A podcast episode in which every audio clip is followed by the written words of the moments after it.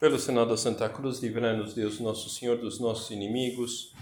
Em nome do Pai, do Filho e do Espírito Santo. Amém. Meu Senhor e meu Deus, creio firmemente que estás aqui, que me vês, que me ouves.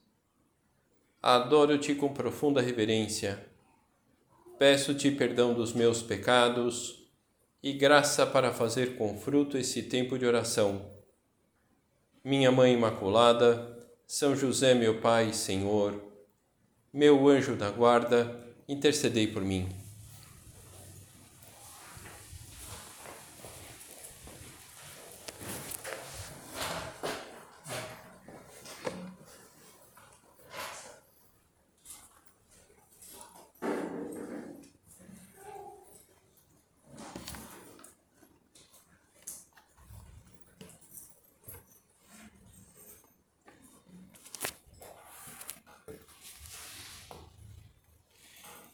Em outubro de 1967, São José Maria celebrou uma missa ao ar livre no lugar onde seria o futuro campus da Universidade de Navarra, na Espanha.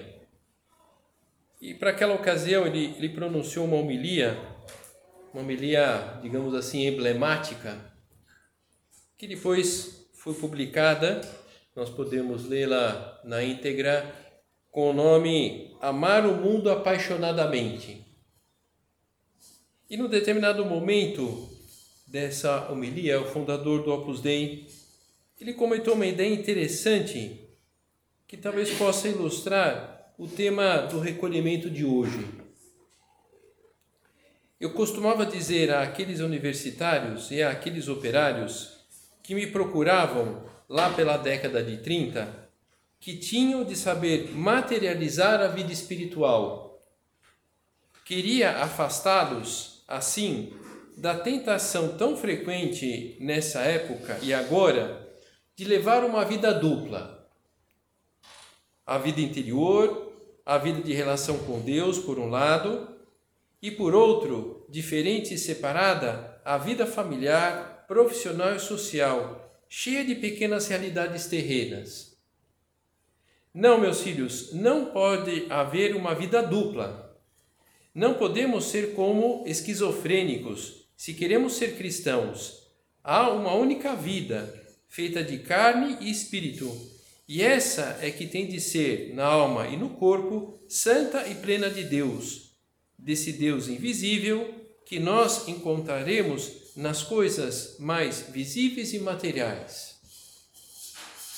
O que desejava propriamente transmitir com essas palavras e que pode ajudar-nos a começar o nosso recolhimento sobre a unidade de vida, queria transmitir a, harmonia, a, a consonância, a interação, a unidade para o qual deve confluir os diversos aspectos da nossa vida, da vida de uma pessoa cristã, das suas variadas e múltiplas atividades, quando aquela pessoa, movida pela graça e pela caridade, estão dirigidas intencionalmente a um, um fim primordial, agradar a Deus.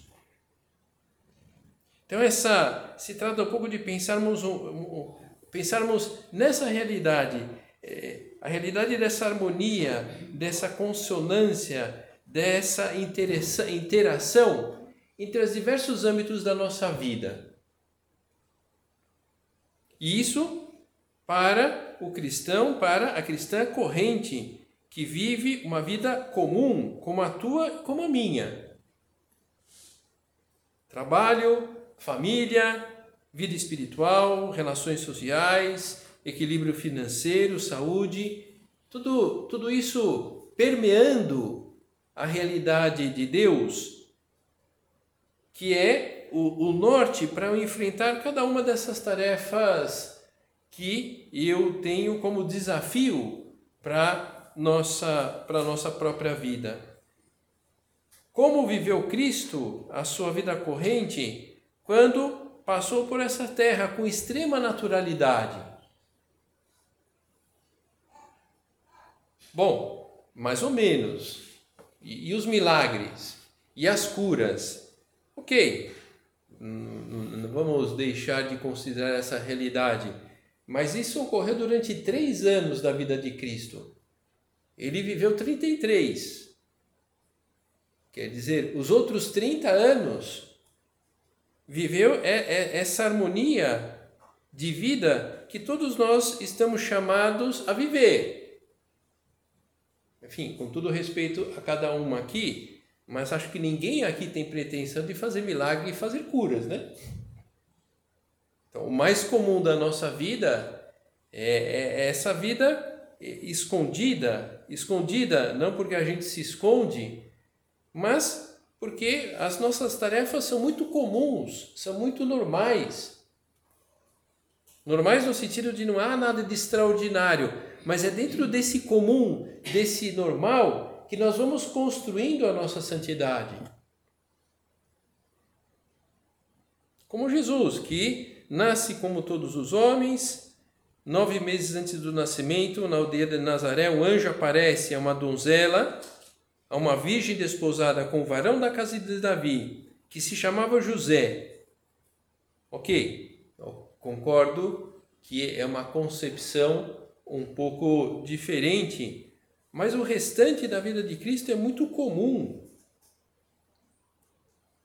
Depois do nascimento de Cristo extraordinário até o início da vida pública, eh, não houve manifestações extraordinárias, pelo menos não se relata nada no Evangelho, se relata um outro lance da vida de Jesus, mas nada extraordinário. E quando começa a vida pública, não revela imediatamente a sua condição de filho de Deus, pouco a pouco, gradativamente, com pedagogia divina, vai revelando quem é. E quando as pessoas possuídas lá pelo demônio, aquelas pessoas que Jesus curava, lhe caíam aos pés gritando: Tu és o filho de Deus. Nosso Senhor pedia para que elas não manifestassem quem ele era. Ele não queria o lofote, ele não queria o extraordinário, ainda não estava no momento do extraordinário. Mais tarde, quando os parentes incitam Cristo a, a manifestar os meus, seus milagres em Jerusalém diante do povo, ele se nega porque ainda não, via, não havia chegado ainda o momento dele se manifestar. E comentando essas passagens da vida do Senhor, São José Maria escreve numa carta: a lição de Jesus Cristo é que devemos conviver com os demais da nossa condição social, da nossa profissão ou ofício, desconhecidos como um entre tantos. Não desconhecidos pelo nosso trabalho, nem desconhecidos por não vos destacardes pelos vossos talentos, mas desconhecidos porque não há necessidade de que saibam que sois almas entregues a Deus, que procuram a santidade, que o experimentam, que se sintam ajudados a ser limpos, nobres, ao verem a vossa conduta cheia de respeito, para com a legítima liberdade de todos, a escutarem dos vossos lábios a doutrina sublinhada pelo vosso exemplo coerente, mas que a vossa dedicação ao serviço de Deus passe oculta, despercebida, como passou despercebida a vida de Jesus nos seus primeiros 30 anos. Aqui, esse passar oculto que fala São José Maria não é, logicamente, na linha da omissão, mas na linha da discrição, na linha de demonstrar com fatos o nosso seguimento de Deus e não outro tipo de autoridade. Eu gosto de trazer uma cena que eh, me ficou muito marcada como hum, de um amigo que eu tinha na faculdade lá, quando eu fazia engenharia, e várias vezes ele ia na faculdade com uma camiseta assim, era verde limão, e, e, e atrás, nas costas, eh, estava assim: 100% Jesus. Então, primeiro que a cor já era um pouco assim chamativa. E o 100% Jesus, é, por que chamava atenção? Bom, o conjunto me chamava atenção. Mas eu não sei o quantos por cento ele era Jesus. Também não vou entrar no mérito da questão. Mas é, seria bom que a gente demonstrasse a grande porcentagem de Jesus na nossa vida pelas nossas atitudes e não por uma camiseta. Insisto, não estou criticando esse colega porque eu não tenho como julgá-lo.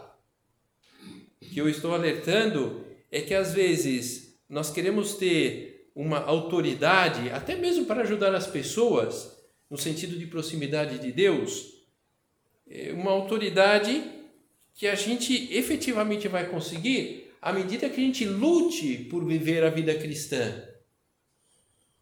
Então, essa, essa unidade de vida, de sermos cristãos, cristãs com naturalidade em todos os ambientes. Então, o recolhimento é sempre uma oportunidade de fazermos um pouco de exame. Então, que cada um agora pense na, na, na sua própria vida.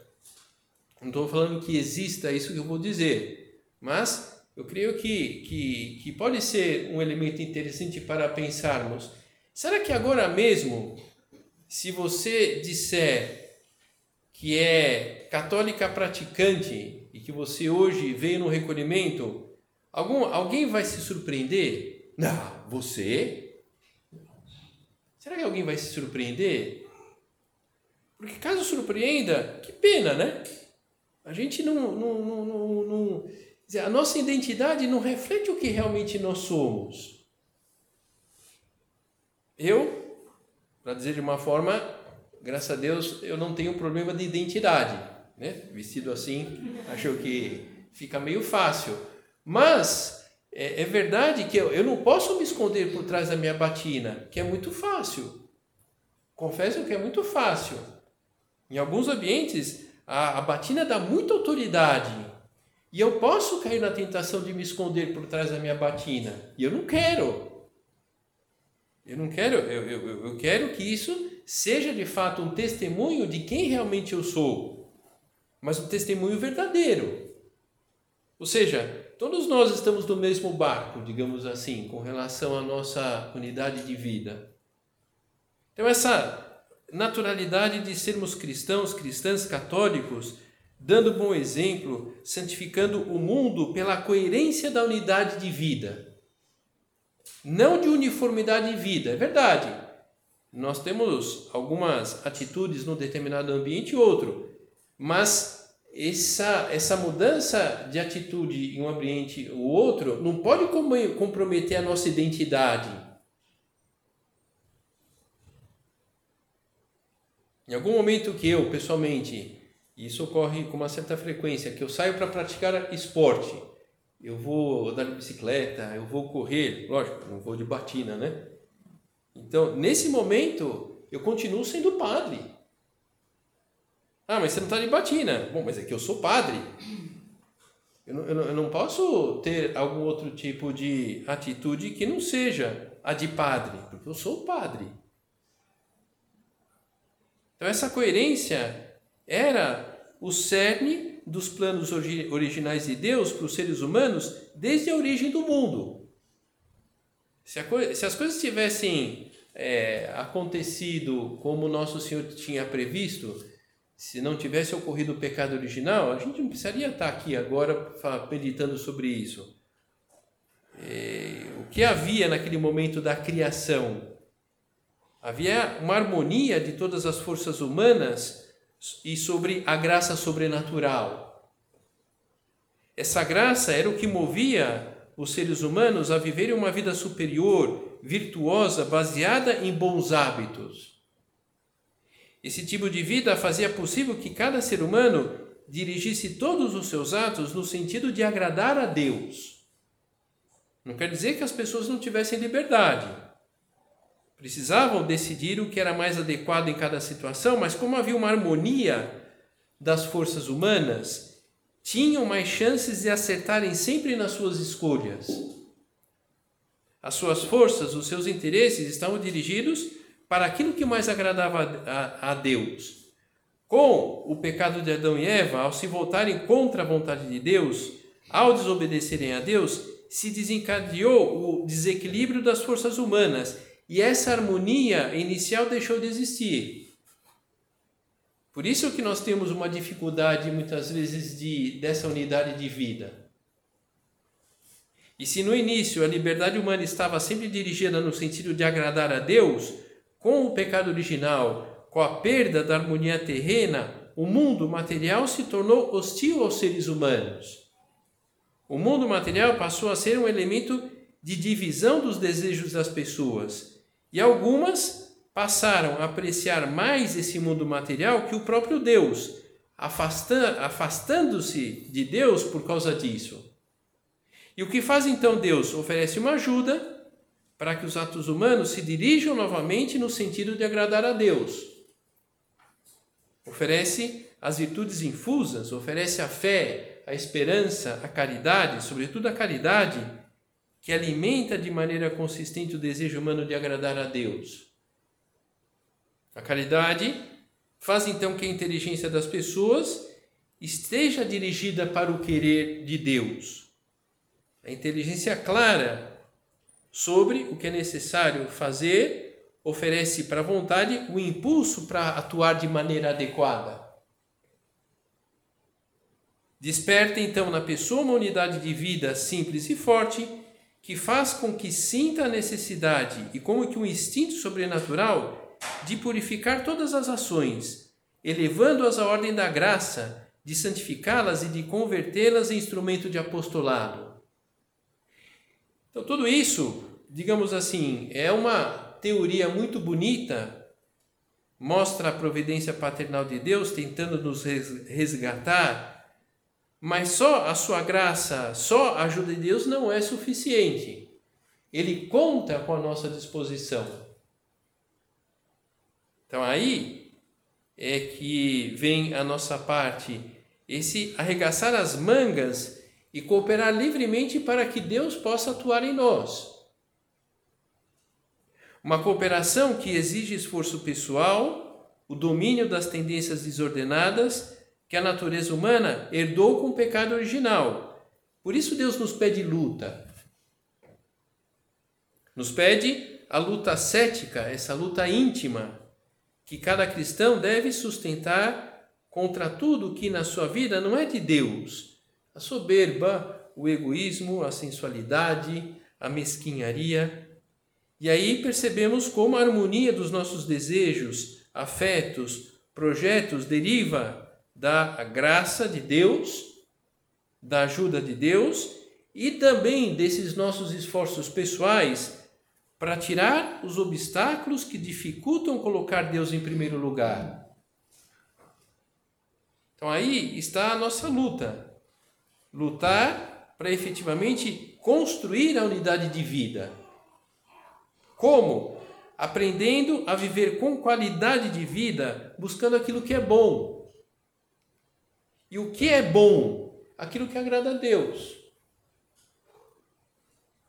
O que é bom? O que é bom para Deus. Bom, o que agrada a Deus, o que é bom para Deus, e eu fico sobrando? Pode, podemos questionar é que o que agrada a Deus é bom para nós. Esse é o ponto. A maneira de falar de uma terceira pessoa que agrada a Deus é o melhor para nós. A forma de conduzir um trabalho que agrada a Deus é o melhor para nós. O estilo de se vestir, de se produzir para uma festa que agrada a Deus é o melhor para nós. O uso do dinheiro, as compras que agradam a Deus, serão as melhores compras para nós. Esse é o ponto. E uma consequência de tudo isso, uma consequência dessa unidade de vida, a retidão de intenção. Essa intenção que eu coloco ao realizar as minhas tarefas. Então, qual a intenção que nós podemos realizar, colocar ao realizar a tarefa? tirar aquele negócio da nossa frente. a intenção que eu posso fazer, querer ficar bem diante dos outros. A intenção por realizar bem aquilo, cumprir com a minha obrigação. A intenção de colocar, de fazer aquilo, agradar a Deus. Então, essa, esse seria o grande projeto de vida de uma pessoa que procurasse em cada uma das ações esse interesse, agradar nosso Senhor. A retidão de intenção. Aí está a, a luta do, do, do cristão por corresponder à graça. A ajuda de Deus nos mais diversos campos da sua atividade se inicia por essa decisão pessoal de cada, de cada um, de cada uma. Essa decisão firme, operativa, de identificar sua vontade com a vontade de Deus. Portanto, a união, essa unidade de vida vai se forjando mediante esse querer ordenar tudo ao Senhor, agradar tudo a Deus, que nada mais é do que a retidão de intenção, buscar sempre em todas as coisas somente o amor e a glória divinas. Quando eh, dar um exemplo, é, que algumas podem ter vivido, outras não, mas enfim, um exemplo que é, me parece assim, muito real. Uma pessoa que está apaixonada por alguém, tudo acaba sendo em função de agradar esse alguém. Até mesmo quando esse alguém não está presente. Se essa pessoa me visse, agora ela ficaria contente. Então eu vou fazer assim. De tão apaixonada que está a pessoa. Então aquela paixão, de alguma forma, unifica, dá unidade de vida para aquela pessoa. Então, é, podemos não ter uma paixão assim tão forte para com Deus. Mas eu, do ponto de vista racional, vejo que seria importante buscar em tudo agradar a Deus então, essa é a minha luta. É procurar aquilo que agrada a Deus e evitar aquilo que desagrada a Deus. E aí, o que é, nós vamos percebendo como as pessoas vão se tornando cada vez mais coerentes com esse projeto de vida.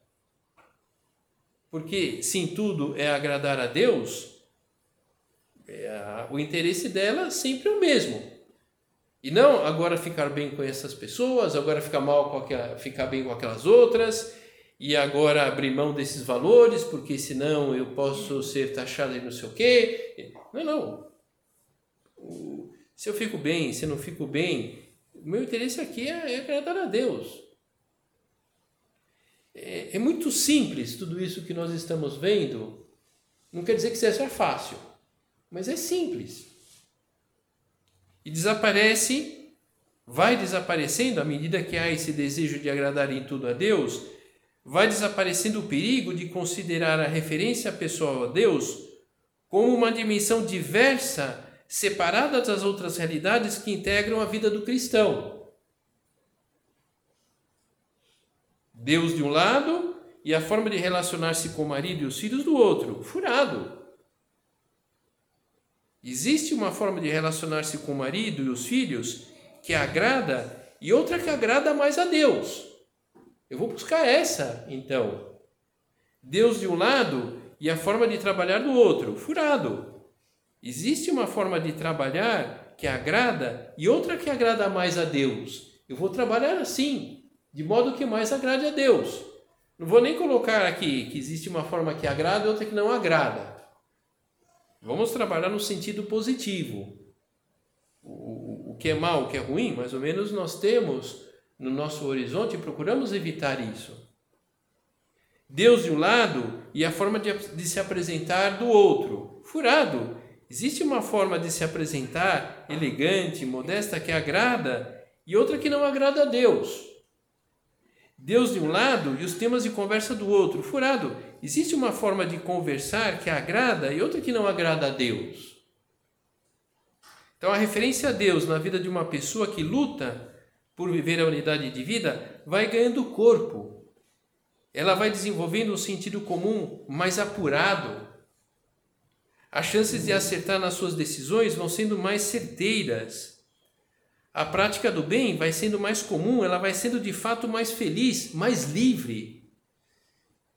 Mais livre porque ela está escolhendo aquilo que é o melhor. Toda essa luta que estamos vendo vai nos conduzindo para uma simplicidade, para uma descomplicação, a, a, a, união do natural e do sobrenatural nas nossas vidas vai ficando mais clara, vai ficando mais atraente. E vamos percebendo como o sobrenatural vai enriquecendo, vai aperfeiçoando o natural do ser humano.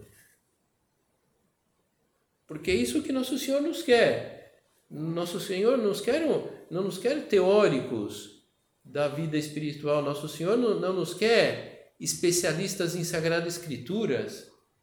Nosso Senhor nos quer muito humanos, que a cabeça toque o céu, mas os pés assentem com toda a firmeza na terra.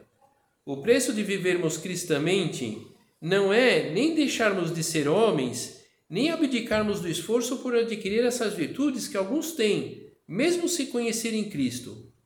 O preço de cada cristão é o sangue redentor de Nosso Senhor que nos quer, insisto, muito humanos e muito divinos, diariamente empenhados em imitá-lo, pois ele é perfeito Deus e perfeito homem. Então, Nosso Senhor, o maior interesse dele para conosco é essa plenitude, a plenitude da nossa existência que é chegar a ter os mesmos sentimentos de Cristo, sermos parecidos a Cristo. E aí vamos percebendo como a nossa vida vai ganhando a tonalidade da vida de Cristo. É isso que se trata a vida do cristão. E a gente vai também percebendo como o horizonte, o nosso horizonte, se eleva. Se vivendo em Cristo tivermos nele o nosso centro, descobriremos o sentido da missão que nos foi confiada. Teremos um ideal humano que se torna divino.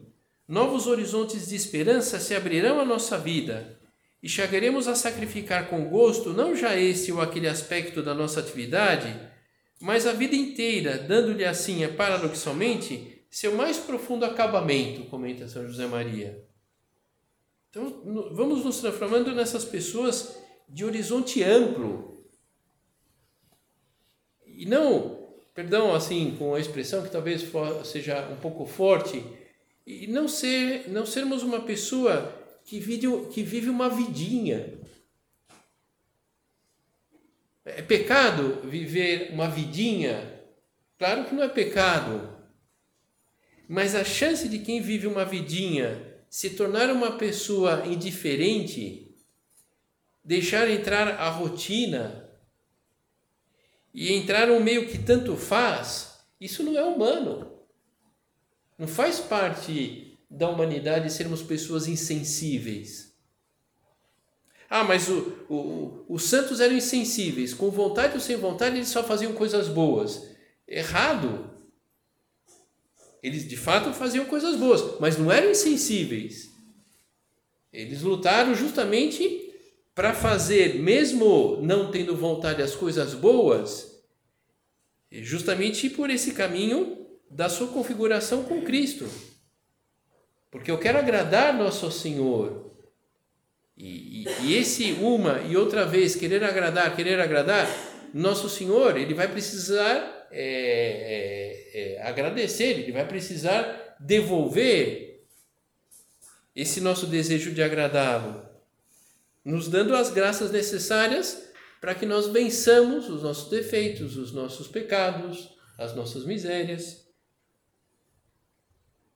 E com isso, percebemos como vai se materializando aquilo que é tão próprio do espírito do Opus Dei, a santificação de todas as realidades humanas honestas, esse encontro com Deus, o amor a Deus em toda e cada uma das nossas ações, por menores e mais insignificantes que sejam os olhos humanos.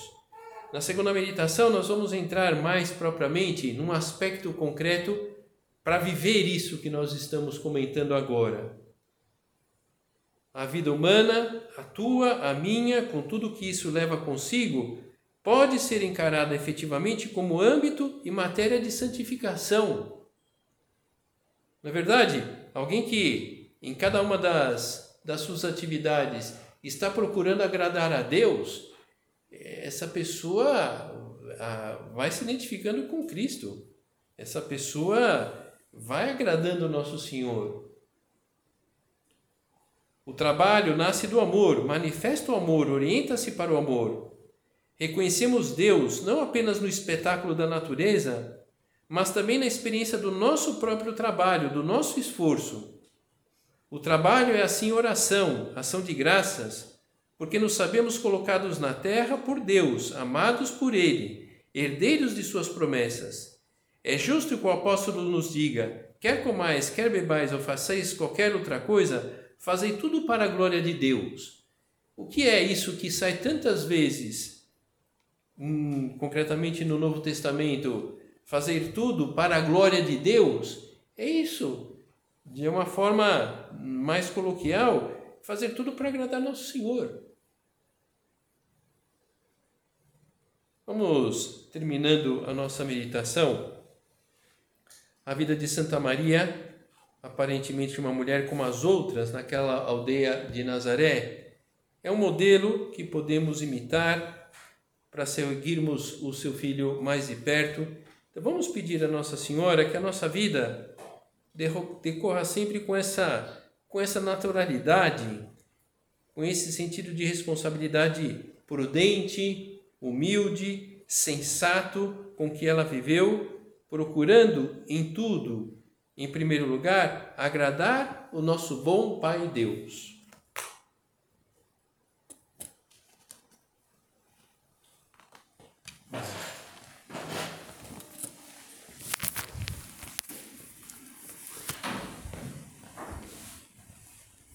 Dou-te graças, meu Deus, pelos bons propósitos, afetos e inspirações que me comunicaste nesta meditação. Peço-te ajuda para os pôr em prática.